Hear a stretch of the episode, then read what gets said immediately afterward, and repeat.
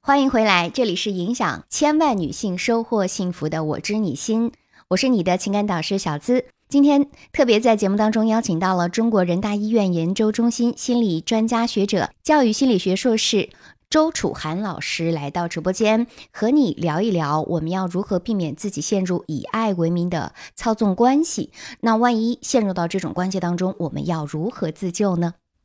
我特别还想讲一个，就是在生活当中我们容易发现的，就是打击式教育。那天回忆了一下，就是我们的父母很少去夸赞你，他都是说你的不对。然后我们中国有一个“棍棒底下出孝子”这样子的一个信念嘛，所以我们父母就会觉得，那我怕你飘，所以我不能够太表你，然后我应该要去打击你，然后让你会更好。这个我在案例当中，包括我们自己都会发现，哎。我想去夸赞别人的时候，我觉得是这个力量是不够的。包括我想去夸赞我自己的时候，你夸不出来。这一般来说都是你的从小的原生家庭给到你的营养，心理营养是不够的。嗯，对对对，心理营养这个词非常对。然后我们可能再辅助一个，一个是营养，它是能量；另外一个就是跟我们形成了一个认知地图。在这个认知地图当中，我们就可能会认同我只有做到什么什么，我只有达到什么什么标准，我才是。配被爱的，但我达不到的话，我就会觉得我不够好，所以这种低的自我价值感其实就是从这儿而来了。嗯，我就想到我有一个跟我跟了我应该有半年以上的一个学员，他就是从小，因为他之前还跟其他老师学过，然后我就会发现他就是从小被他爸妈的这种无尽的打压。打压到他实际上非常的优秀，不管是身材还是他的工作，在上海自己买房，然后年年收入应该也有至少两百万以上。但你会发现非常的敏感，嗯，然后同时他的他的亲密关系一定是有问题的。比如说到现在可能三十多了还没有结婚，我们会发现他的原生家庭就是这样，就是他的父母从来就是你的错。你一定要怎么怎么样，我才能给你一点点好，甚至是完全没有好。他说我的我的妈妈，特别是就从来没有夸奖过我，就是给我不断不不断的不断的要求，不断的要求。然后长大会发现，他就他的一个自尊水平是很低的。他从来就我们讲刚刚讲到说，为什么这样的自我 PUA？就他无时无刻会否认自己，会觉得这是我的问题。比如说因为疫情的关系嘛。然后他们可能，嗯，公司会有一些调整。那么公司调整了之后，他的一个位置也会得到调整。他会觉得那是我的问题，我以我以前可能处理关系有有一个不对的方式，那一定是我的问题。就会发现他所对他所有的所有的方式都是来自于自己的攻击，都是来自于自己的。嗯。这个其实啊，是为什么说原生家庭对我们来说是有一个，第一个是心理能、心理能量、心理营养，第二是这个认知地图啊。呃，有一点特别重要，像这个姑娘呢，她是过度的向内去归因，因为向内归因，从精神分析上来说，它会给予我们一种掌控感。这种掌控感是为什么呢？就是我们小的时候，对吧？我们都是小孩儿，我们只能生活在一个家庭当中，因为我没有足够的。能量，我可以出去工作呀，我也没有我我离开这个家，我去哪儿呢？对吧？所以这个家就变成了原本应该是温暖的港湾，但是一旦有了很多严苛的标准，不在意孩子的情感，那么即便这个孩子在打压之下长大了，他是很难感受到我的情感是什么，因为他在早年的家庭当中的生存策略就是不要有情感，没有情感你可以活，并且没有情感，而且。看向别人的标准，你才能活下来。因此，其实很心酸啊。这是生存策略。这个生存策略呢，可能的的确确帮助他在原生家庭当中被贴了一个标签：你很乖，你很可爱，你很优秀。对对。然后在学校当中呢，你是好学生，你好孩子。所以，当他真正开始去寻找亲密关系的时候，亲密关系是情感最流通的嘛？那我这么多年都没有释放过情感，那我。共惯用的规则是什么呢？就是认同别人的规则，去做到一个好学生、好的情人或者是好的伴侣这样的一个标准。那慢慢的，别人的标准是什么，我就要认同什么。那我自己的感受是什么呢？好像不重要，就这样过渡过来了。嗯，那他长大之后的话，就像这种没有情感的啊，这是属于一个类型吧？那这种类型的，那在我们的这种亲密关系当中，或者说在我们讲人际关系当中，它会呈现出什么样的状态呢？比如说最明显的是讨好，嗯然后第二个是内卷，然后第三个是自我攻击。然嗯后当这个自我攻击已经压抑到一定的程度之后，其实反而这个可能是一种代偿效应吧，就是早年的嗯时候没有活出来自我，这真的是哪里有压抗，嗯哪里就是有有压迫，哪里有反抗。当有一天他嗯突然间觉得，哎，不行，我受不了了，我要自我成长。往往这个时候的一些力量，可以帮他重新把之前他成长这么几十年的一些东西去做一个整合。这其实也是咱们做咨询师我们要做的事情嘛，帮助他们把过往的一些东西整合，给予他一份新的认知地图，接纳他以前所有所有那些不太好的苦水，我们像容器一样接过来。接过来之后，我们嗯还有一个作用，我们把这些苦水变成这种纯净水，再返回去，它就有能量了。再结合他自己本身有的一些成就，那他其实就可以更好的生活了。这也是我们很多人就会觉得，哎呀，分手了好难受啊！我为什么要心理咨询？其实咨询就特别重要，重要意义在这里。对就我会发现，如果你没有做咨询啊，当然我们不是说一味的去宣传咨嗯询的重要，而是说，当嗯然你身边如果有一个这样给你力量的人是很好的，如果没对有。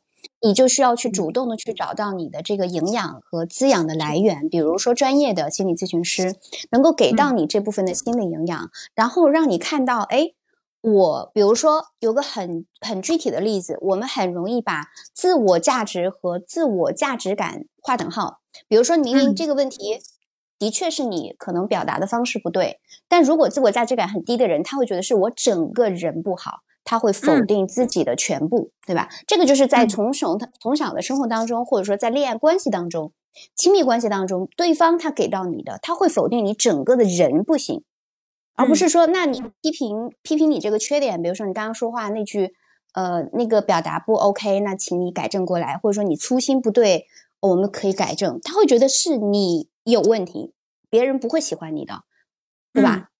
对对对，我我突然闪现一个嗯我爸爸从小跟我讲的，就是嗯你要是成绩不好，就没有人喜欢你。他会他会形成我的一个自我打击、自我攻击。如果我不怎么怎么样，就没有人喜欢我。对，这就其实就是我们早年的一个认知地图嘛。你像嗯拿着这份认知地图，然后我们就跌跌撞撞的从这个世界当中一点一点从小孩子成长起来了。但是其实那个小孩子他是很委屈的，他渴望被看到。然后我们如果一直没有解决这个问题，即便我们已经长大了，那个内在小孩儿就留在我们心心里了。所以可能在亲密关系当中，或者是在一些比较近的关系当中，某些场景它就被激活了。对，别看我对，别看我们现在可能三十多、四十多，甚至有些人七八十岁了，他嗯仍然的他的这个心理年龄，也就是我们心理学上讲的内在小孩儿，他可能就停留在了他十几岁的那个时候。就我们会发现他，比如说你会发现有一些七八十岁的老人，他还在怪他的父母，是吧？嗯，他还在会攻击他的这种父母从小，比如说对他不好啊，啊、然后嗯他的这种他的心理年龄其实可能就是活在了他的十几岁的时候。当当你会嗯发现你跟你的，比如说你的亲朋好友，因为我们讲是这样，因为我学心理营养，我学萨提亚系统的。当你自己觉得你身边的朋友会比较少，然后亲密关系不太 OK 的时候，一般来说，你的独立自主能力是得到了一个提升。也就是说，比如说你的事业很成功，你可能赚很多钱，但是你会发现你身边没有特别亲密的朋友，你的连接能力是有很大的问题的。就你跟你你你跟人链接的能力，就没有办法去认可人，你就可以去就可以去区分一下，是不是？一般来说是这样。当我们自我价值感很低的时候，安全感不够的时候，哎，我我嗯独立自主那朵花我就开起来了，但是我的同时我的连接感就不够了，就可你就会觉得说我是很孤独的活在这个世界上的。呃，对，这个其实让小资老师说的这个，让我想到那个武志红老师啊，有一个课，我嗯觉得也是可以安利大家听一听，在喜马拉雅上也是有免费课，叫做嗯《从全能自恋到真实自信》。他这个嗯课程呢，里面就讲到了一个人际的坐标轴。这个坐标嗯轴其实一个横轴，它讲的就是一个一元关系，就比如我的独立自我，这是一元关系，到这个连接感，就是二元关系，人与人之间的互动。但是很多人他只能在这个坐标轴左边，只有一元，没有二元。那究其根本，为什么这样呢？因为他可能一直停留在这种全能自恋，没有到真实的自信，所以这些其实都嗯是相关的。嗯，嗯那个课叫什么？也可以安利一下，记一下。啊，那个课叫《从全能自恋到真实自信》，蛮长的，八十多全能自恋，对，好像是一个付费课程吧？自恋到真实自信，好像有那个免费版的，有免费版。嗯。推荐大家也可以听听看啊！对对对，这个可以搜一下，可以听一听。哎，我们刚刚落了一个，就是在那个歌儿在连麦之前说了一个，其实我觉得蛮有意思的啊。除了做这个自我觉察，我们有的时候自我边界比较清晰的话，我们其实还可以做一个对于他人的一个识别侦查，这个很重要。对，如何识别这个你在关系当中？对，就刚才说的 NPD 有两种识别方法。第一个，你要看表情。就会发现很多的 NPD，他脸上会呈现一种我们把它叫做蒙娜丽莎式的神秘的微笑。就我们好好蒙娜丽莎式的神秘的微笑。对我举个 场景啊，举个例子啊，就是我们今天可能大家一起在聊一个事情比较悲伤，比如这两天可能像那个那个乌克兰和俄罗斯这个事情，嗯，大家可能都会觉得，对吧？这这这这就是民众是最可怜的，是最悲惨的。当我们去聊这些。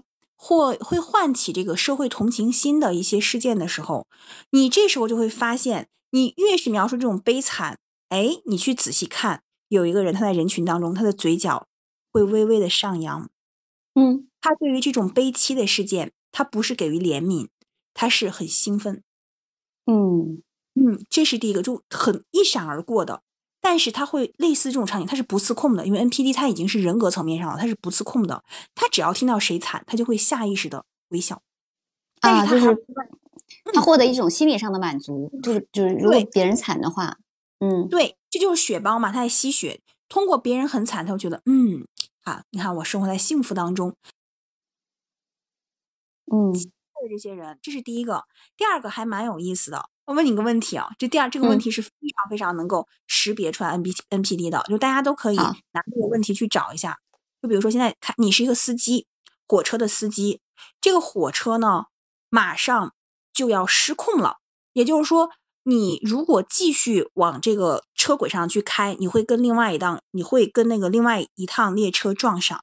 那么你作为司机，你就相当于可能会死伤无数，因为撞车是极大的一种交通事故。第二个呢，就是你开出轨，你开出轨之后呢，路边有三个道岔工人，他正在那儿修道岔呢。那你开出轨之后，你可以扳停，那就只会牺牲三个道岔工人。那如果你作为司机，你会怎么选择呢？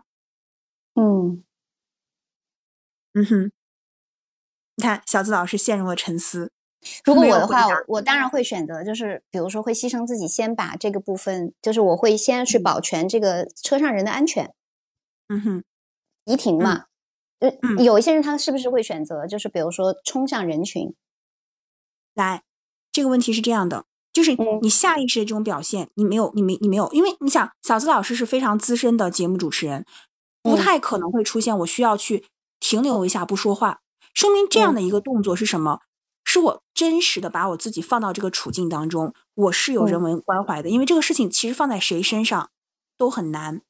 就是大家正常的人都是这样，就是就是跟您一样的反应，或者他会就像跟您说一样答案，就是我可能会想一想我能不能急刹，如果能急刹的话，对我都会急刹，这是大多数正常的人的反应。但是 NPD 他不会有这个过程的，他会告诉你说，我当然会选择去把那三个搬道岔的工人走这条路啊，他就会很正常就会觉得他去他就觉得他在解一道数学题，因为死伤的少啊。他不会有，就是 NPD，他非常会伪装。他为什么会伪装？他如果冲向那边的话，那是反社会人格，他就会冲向那边嘛，那就太明显了。但是 NPD 他会非常的伪装，他伪装就是，你看，我要保全大众啊，这是一个非常可行，就是可行的一个方案哦，所以我当然要在这边。他不认为这个过程当中要有情感的流动啊，他因为他没有情感的流动，他是非常理性的、逻辑的思考之后分析之后。你会发现为什么那么快？对他没有共情，他在这一刻他不会犹豫，所以他为什么就跟歌儿说？他说：“哎呀，你看我天天哭，我很难受，我希望他安慰安慰我。”对不起，他不会的，因为他没有共情。对，他会说这个问题就是应该是这样啊啊，你就是这个地方错了呀，你应该要怎么怎么样啊，就非常理性的跟你分析事儿。而且他可能就是，其实很多男生他确实是直男。他可能会说一句，比如，呃，比如来大姨妈了，啊，喝热水，有红糖，没了，多休息，多睡觉。但是即便是这样，你可以说他的亲密技能不够高，他的安慰方式不够高级。可是有一些这种，就是我们也可以识别的一种，他会说：“嗯，是个女的不都会来吗？嗯，那你能关我什么事儿？我是医生吗？对，就是这种人，这就不是亲密技能的问题了，这是这个人没有共情心，因为他没有早年的心理营养去帮他滋生出来共情。为啥他会是 NPD？他是有这种煤气灯效应呢？就是我的能量太少了，我爱我自己，我都不知道怎么爱。那你说我怎么爱你呢？我没法爱呀，我不知道什么是爱呀。对，嗯哼，所以我们我们要区分的就是，你看这个人只你你一定能够感受到的，你可以听听自己的感受，他只是因为能力不行，还是他在这个部分去攻击你，对吧？然后就是这个完全没有共情能力，就是他一点想理解你的心都没有。我觉得这是一个比较好的识别的方式。嗯嗯嗯，而且我觉得有一句话啊，我觉得蛮对的，就是你跟一个人在一起之后，我们就说怎么样去看这个人，他到底是不是一个对的人。因为我们每个人可能都会在，呃，因为因毕竟我们心理咨询师嘛，我们可能会学习到一些就是亲密的技巧，也是慢慢的去训练，在这一块儿上，无论是沟通啊，或者是与人相处上，我们会一步一步的向上去提升。但是大多数人他没有学的话，他可能就是从原生家庭习得的那一套，可能确实是有一些问题的。但是，但是我们要看，就是他本身他是有这种情感流动的，他如果连情感流动都没有的话。这是特别可怕的，所以得到一个人或者得到一样物品的话，这个这个点我觉得很重要。就是当他会越来越珍惜，那么你知道这个东西是爱。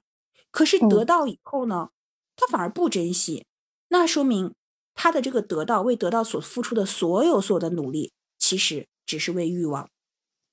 对，嗯，我们来总结一下。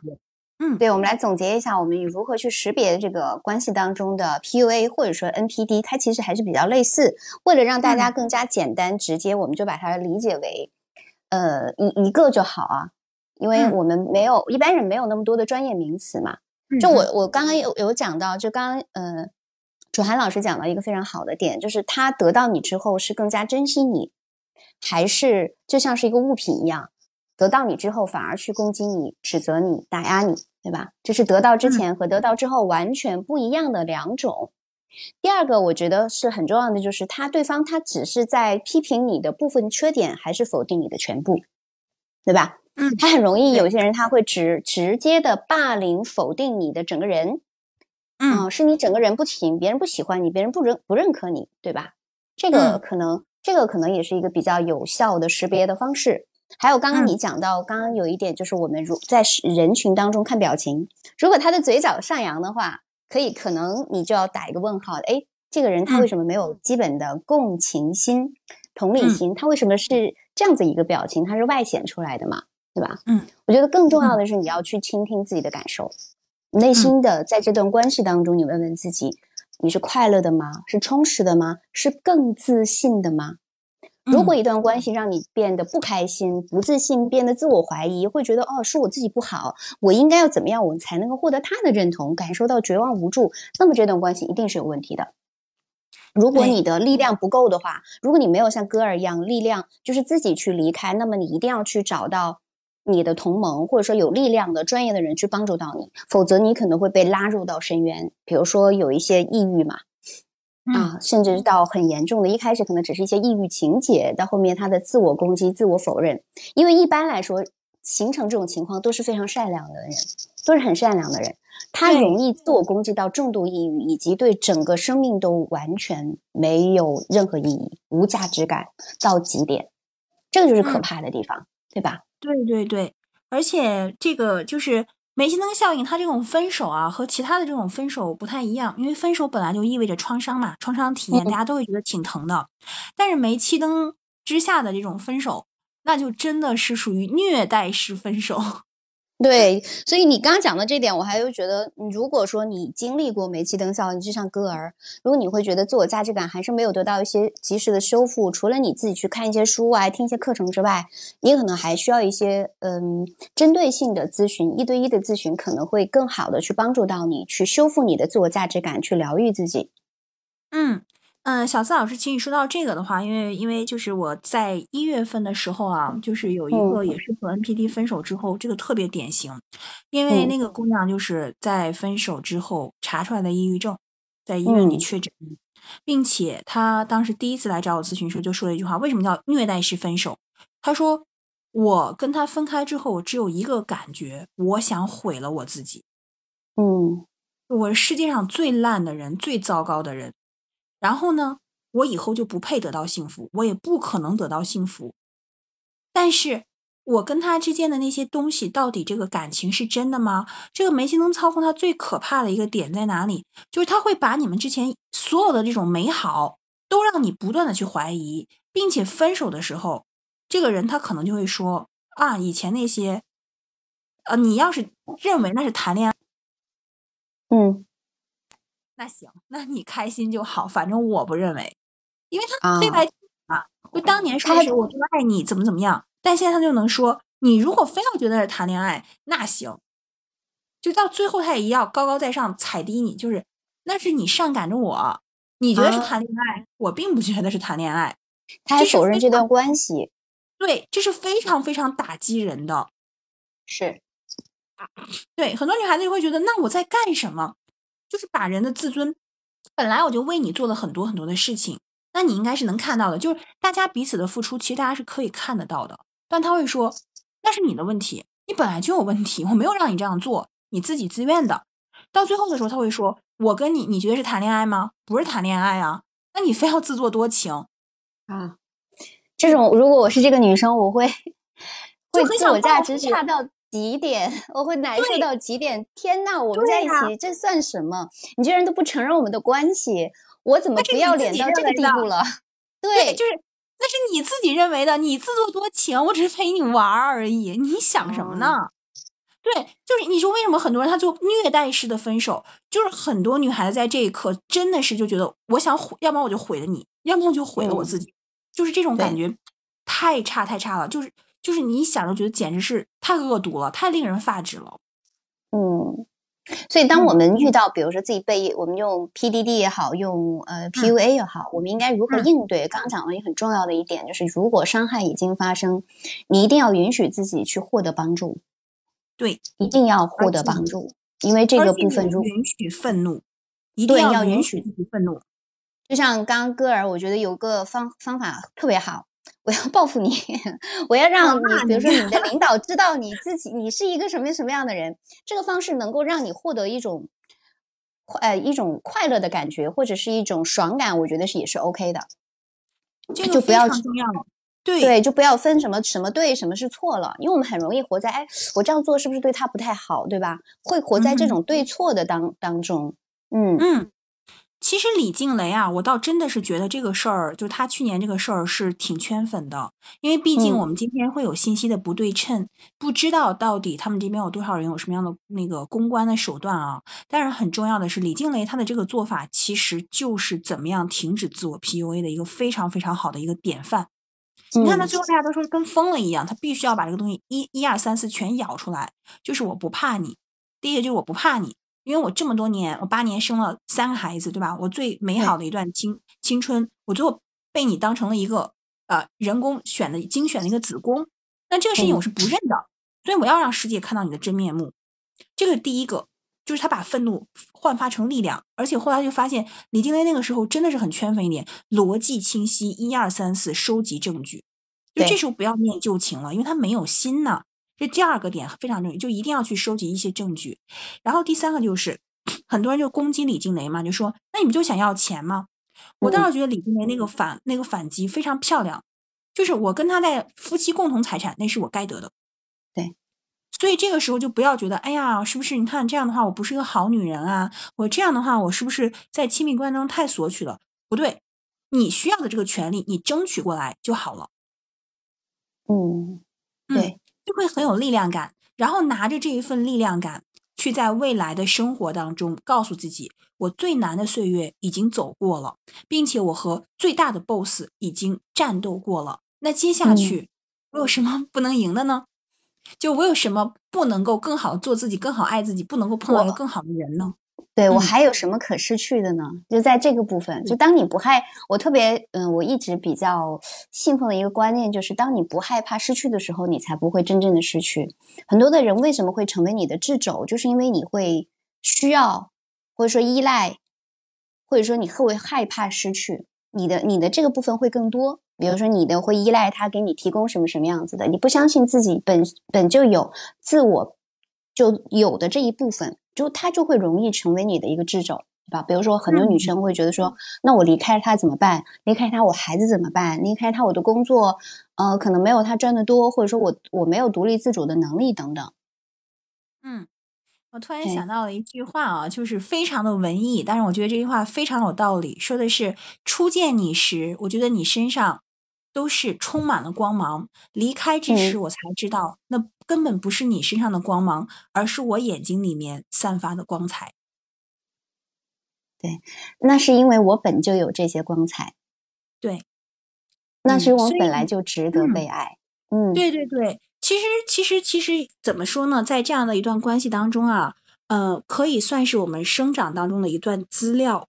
如果把这个东西当成资料和资源，好好的去复盘，那么我们可以把以前身上那些不自信的一些地方，好好的给梳理出来，然后该努力的部分去努力，不该努力的部分呢，我们可以及时的向外去给予一些同盟的认可，加上自我的一嗯个认可。千万不要对对自己太苛刻，这个是其实是有帮助的。但是怕就怕在很多人他陷入到这种被虐待的分手当中，久久的不能出来，并且久久的陷入我要怎么样去向对方证明我没有错，或者是我一定要必须要打击报复。那这样的话，我们自己的人生其实就特别容易搭进去了，这是最危险、最可怕的。比较最可怕的就是，比如说你的你想要去证明什么，还有就是你想要去报复他，就你被仇恨去蒙蔽了自己。嗯，对是的，是嗯的，给自己还有就是你会不断的自我打压，不断的自我 PUA，这个是生活当中非常非常常见的。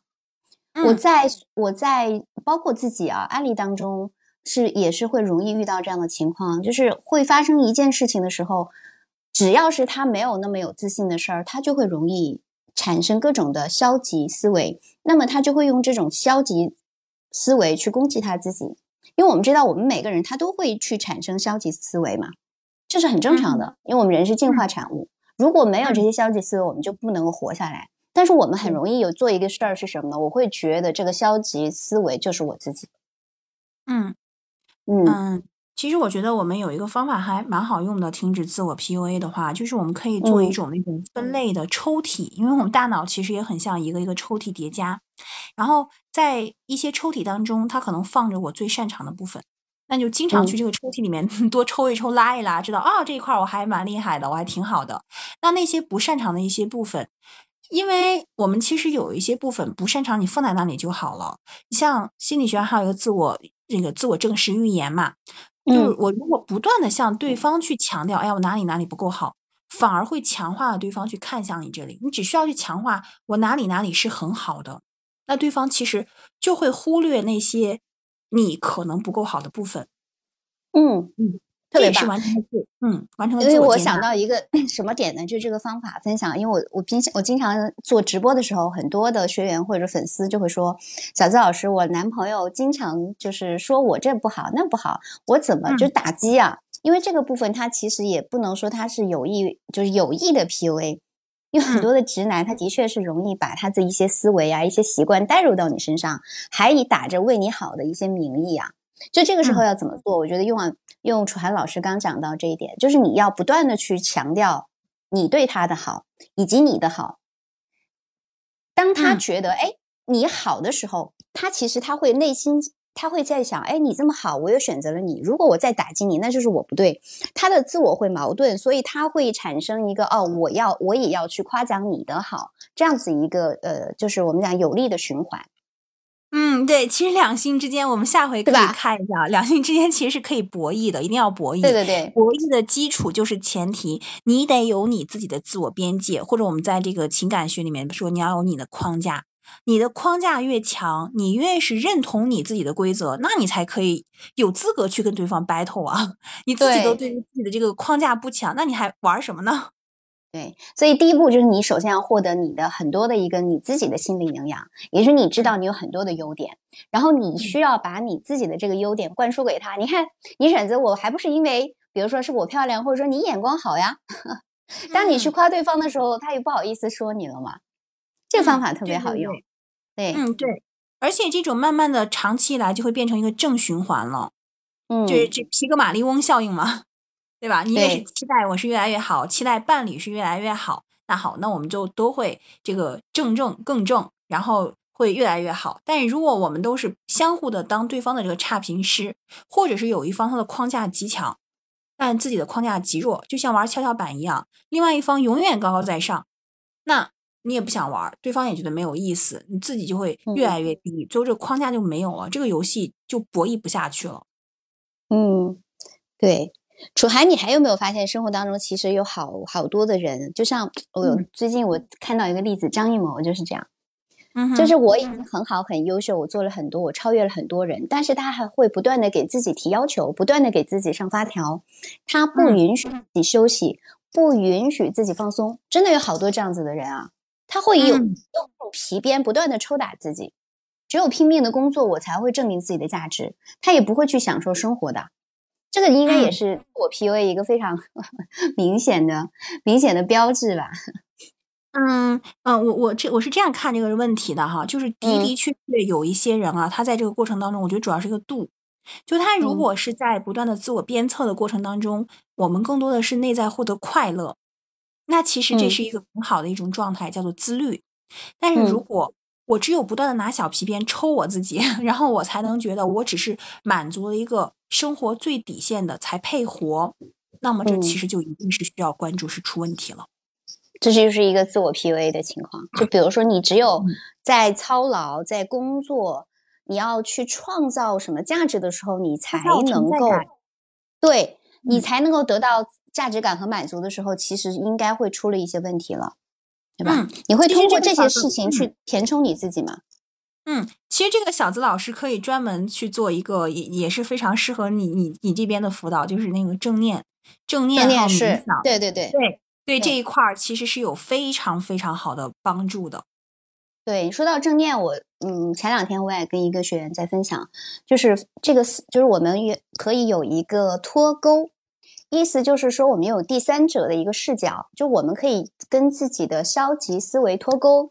因为我经常去呃练习，因为我学了那个正念的导师嘛，然后我也会在生活当中去练习正念。也就是说，我们第一步你要去意识到、察觉到，哦，这个消极思维它只是这个想法而已，然后转变对于这个想法的描述。比如说啊，我举个例子啊，比如说你脑海当中你冒出了一个想法，我永远都做不到。比如说我我们我有很多脱单的学员，我我可能永远都单身了吧？小资老师，我是不是永远就只能是这个样子了？原本你就会说我永远都做不到，对吧？我永远没有人喜欢我。我们如果说用脱钩的思维，你可以这样描述，就是哎，老师，我刚有一个想法，我永远也做不到，这是我刚刚的一个想法。我们再进一步脱钩，就是哎，我刚注意到我的大脑当中产生一个想法，说我永远做不到。这个时候你发现了没有？就是我们是用第三者的视角去描述之后，也就是说，你跟你的这个想法之间，你产生了一种分离感和距离感，这是第一步。第二步就是就类似于刚刚说的那个抽屉啊，就是我们要给消极思维起个名字。比如说，当你又开始去指责自己的时候，因为我其实我经常原来也会容易这样，我会觉得说是不是我不行，我是不是做不到？当我们开始去严厉自我批评的时候，你可以对自己说，比如说，嗯，那个独裁的法西斯，那个坏蛋又来了。当你开始变得就是悲观失望的时候，你可以对自己说，嗯，那个无望先生，比如说给他取一个名字叫无望先生，现在要登台表演了。就你给他取一个戏剧化的，然后又又很有明显标签的一个名字，给他取一个名字。因为我们取名字的目的是什么呢？就是把我们消极的想法和我们本身去分离，然后提醒自己，哎，这个消极的思维并不等同于我们，因为思维是这样，包括情绪就是这样，它就像是探照灯，或者说它像是云朵一样，它它会飘来，会飘去。但为什么我们会容易越来越自卑，或者说越来越很丧，感觉很差？是因为我们要么就是很认同这个情绪。我们就活在了情绪当中，被情绪拉扯进入了情绪，要么就我们在跟这个情绪对抗，或者说我们我们呃，比如说活在了因为这个情绪引发引发的各种回忆当中，对吧？那我们用正念的思维的话，其实就是可以去会告诉他，这个情绪来了，这个悲观的消极的思维来了是很正常的，你就允许他过来就好了，允许他过来，给他起个标签，就像是画一个抽屉一样，然后他。他、他其实就像我们身身身体上的疼痛，他一定会有一些峰值，他可能会有一个顶点。但是如果你允许他来，你不你不去对抗他，你不去认同他，他会慢慢的走掉的，他就会慢慢的失效的，对吧？嗯嗯，对，这个就是西方的那个谚语，name it and tame it，先命名再驯服。对对对对。就比如说，我们还可以，比如说，你把你某个消极的想法，哎，比如说是我不好啊，我太胖了呀，啊，我怎么又吃这么多？我真的是，我真的是什么都做不到，我怎么，我怎么这么笨？我怎么这么蠢？等等这些消极的想法，我们用这个叫生日快乐歌的旋律唱出来，我们用某个滑稽的或者说夸张的这种卡通人物的声音去说出这个想法。或者是想象这个想法，它是印在这个 T 恤 T 恤上的文字，或者说墙上的标语等等啊，就是你脑海当中不断的去冒冒出这些想法，还有消极念头的时候，我们就是让它来，然后慢慢慢慢的，你你就会允许它过来。哎，这个飘走了，这个文字飘走了，那你其实你就可以跟这些消极的思维和想法去分离开来，保持一段的距离。那么这些。你的这种自我评价、自我攻击，它就不会控制你，它就不会让你卷入。对，小资老师最后的这个分享，就是真的是正 念这一块儿，对于我们这个自我 PUA 是一个特别特别好的一个用法。那你像那个，其实其实跟跟跟我在做这个 DBT 疗法是一样，就是辩证行为。辩证认知行为疗法，这其实他们两个有共通之处嘛？其实我我们到最后，我感觉大家可能也都是在听，就回去以后就是拿来即用，就可以开始用了。大家小本儿要记下来，我 刚刚是重点啊，一二三步，我就告诉大家。对，就这一块儿，我们去去操作的话，就是一个完成了一个内部大脑的一个自我辩论，然后呢，自我边界也会越来越清晰，就不会有很多的内耗。嗯。对，非常实用，非常实用。就是它，但它方法很简单。它难就难在你生活当中要去运用。其实我们会发现，学方法是很简单的一件事儿，你听起来也是非常简单。但是为什么我们还是会容易活在自己的这个自我设限当中，或活在你原有的模式当中？所以你从来没有实践过，或者说你走了一步你就退回去了，你就再也不行动了。还有这个觉察，就是这样。嗯，对，而且就是它会需要是。对，他会需要你不断的去觉察，不断的去允许。就正念就是这样。而我，比如说我会飘走了，我们会有每天训练，比如说我会把我的觉知点放在呼吸上，或者说我的身体感觉上。但是你会发现，大脑的思维就是这样，它会不断的又飘走。哎，今天想个好吃的甜品，明天想一个那个没有解决的事儿。就生活当中，你会这种想法会不断的飘来又飘去。那你会需要知道，那我就不断的去觉察，哦，那回来就好，那我就回来就好。这个当中有个很重要的点，就是你不能去，就是不去评判自己，不去批判自己。嗯，就是我们的大脑啊，其实从脑神经科学来说，我们大脑设计就是有 bug。对，所以我们要对抗这个 bug 的时候，要么就是自己有非常强大的一个这个意志品质，然后我们去做这个刻意练习，这个真的是可以的。然后另外一个就是，你像我们常年学心理学的话，我们可能慢慢的就是会把这个觉察纳入到我们生活系统习惯的一个部分。那像早期的时候，其实也是有其他人会鞭策我们，有一堆的这种心理学的爱好者，或者是可能像我们会有跟督导师，对吧？他也会经常告诉我们，你要去做这个练习，去完成这个认知作业。久而久之，他会纳入你的一部分，所以慢慢的，我们可能。就更好的去完成自我接纳了，也是希望今天我们的小伙伴们都能够练起来，练起来比什么都重要。嗯，对，因为我们我就讲到正念，我多说一嘴啊，就是很多的时候我们去在做某件事儿的时候，你会发现我很难去投入，很难去专注，对吧？嗯，因为你很容易被过去的一些信念所束缚住，所干扰。你在做的时候，哎，我行不行啊？在做的时候，哎，我去干点别的吧，对吧？我们很容易，就比如说我去打开一个手机，本来我是想去查找一个信息，但是因为新闻太多了，现在就是这样，你会不断，你就会可能会忘掉你的初心嘛。所以我们讲正念是什么呢？它其实就是一种开放的、专注的、自我觉知的精神状态啊。我们就是可以在正念的状态当中，当然我们可以去，呃，它是可以去训练的，就是每天去练习，比如说冥想啊。这种方式，它又分为分为非正式练习和正式练习。它其实，在生活当中就是这样。你可以去不断的去提醒自己，哎，我现在要做的什事儿是什么？我就是去放在我嗯当前的这个事物当中，去抛开那些无意的一些想法思维，用上我刚刚教大家的这个脱钩的一个一个方法，我们就可以不受到情绪的影响，而且你就可以高效率的去做事情了。嗯。然后看楚涵老师还有没有想跟大家继续来分享的和总结的。然后我们也看其他的小伙伴，你可以还留一点时间给大家去你的分享，或者说你有什么任何的困惑、疑问，还有你的故事，都是欢迎大家上班，我们一起来讨论。嗯，希望其实我是觉得，希望大家就是喜欢心理学的话啊，也是多在。关注一些就是对自己有益的能量，但是当然，当我们就是有一些自动化出现的一些念头，出用这种正念脱钩的想法去进行，但操作中如果真的遇到困难的话啊，我们其实就是因为某一些自己过去的这种情境、情绪按钮被唤起了，这时候别硬扛着，确实是不要硬扛着。有的时候，你越是去接纳它、面对它，那它可能就解决的会更快。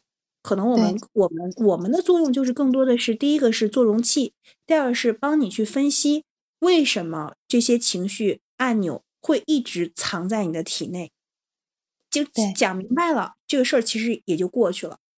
对对，但如果没有讲明白，他他可能会一直卡在你心里几十年，可能一辈子都过不去，真的是这样子啊。嗯嗯，所以大家不要抗拒去找专业的老师。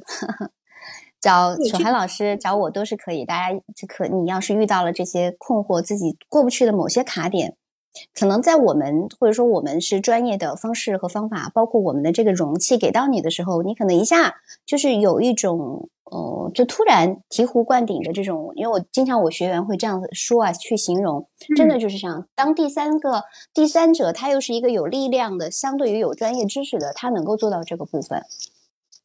对，就是你。其实我感觉，不管是两性关系也好，或者日常当中自己一个人独处也好，或者其他的这些关系，我们最终其实探索的是生命的意义。就我们来，人生就是几十年嘛，你到最后，你越是把自己梳理的明明白白，你做任何的事情，无就会慢慢的，你会不在意其他人有什么样的看法，或这个世界对我们会有怎么样的期待。当你活出自我的时候，就真的很幸福。而且有一个很有意思的。现象就是你会发现，这个所有的心理学大师，他都很很长寿，是 对，他都很长寿。对，这个可能也是真的是一种生命的滋养吧。嗯，对。如果如果一段关系能够让你很能够滋养，特别是让你能够生命得到延续，我觉得是一件挺值得去嗯去学习或者说去去追求的事情。嗯，而且这也是我们做心理咨询师，就是也是很有意义的，也是也是我们这个可以从工作当中感到有价值感的一个部分。有没有小伙伴想上班来讨论的？江大造，我看有关注我了，对，欢迎大家来关注，点击我们的头像，给我们的鼓鼓掌，然后关注一下。未来每一周我都会在喜马拉雅，包括 MC 来做直播，也会经常的邀请到楚涵老师跟大家来聊一聊。欢迎大家来上班来聊一聊，看有没有啊？留给大家一分钟的时间，积极举手发言。大家可能都用来鼓掌了。对，小伙伴们多多的鼓掌，然后一定要来关注，一定要来关注。有任何的消息，你就可以来预约我们的房间了，就会提醒你，哎，到点儿就可以收听了。那我就最后再做一个总结吧。最后再做一个总结，如果一段关系它是让你得到，比如说刚刚讲到的一个，嗯，在关系亲密关系当中能够让你获得自信和支持，以及更高的这种抗压能力，更强的抗压能力，你更深的了解自我，你能够更坚定自己的选择，那么这段关系一定是 OK 的，一定是值得你去。呃，努力的去更更好的去经营的，但是如果这段关系让你看到的都是自己的不好，然后让你比如说进入到了一种报复呀，或者说要去争啊，我要去赢得你的赞赏啊，让你每一天都很不开心，就像很憋屈，像歌儿那样，然后然后让你活得自我价值感是极低的一个状态，那么最好的方式，最好的方式就是去拒绝。去止损就好了，因为我们每一个人都应该去拒绝不够好的情感关系，你才有可能去踏上呃一段更好的情感关系。因为我们说选择是大于努力的，对吧？嗯，非常重要，选择大于努力。嗯，对。李欢，经常我们楚安老师经常来直播间做做客，跟你聊天，真的是收获太大了。我今天学到了。呃，几个新的名词，就像是那个叫飞猴啊，飞猴，是，我觉得飞猴是一个非常好用的一个，算是一个形容吧，去鉴别你身边的那个飞猴啊。如果还没有听到的小伙伴，回头可以到小资的《我知你心》节目当中去查找我们这一期的直播的录播节目，你就可以完整的听到我们这一期节目了。那非常的感谢所有的小伙伴们的参与以及你们的守候收听，也再次非常的感谢楚涵老师做客直播间，感谢你今天的分享。那我们下次再见了，老师。嗯，好，拜拜，晚安，拜拜。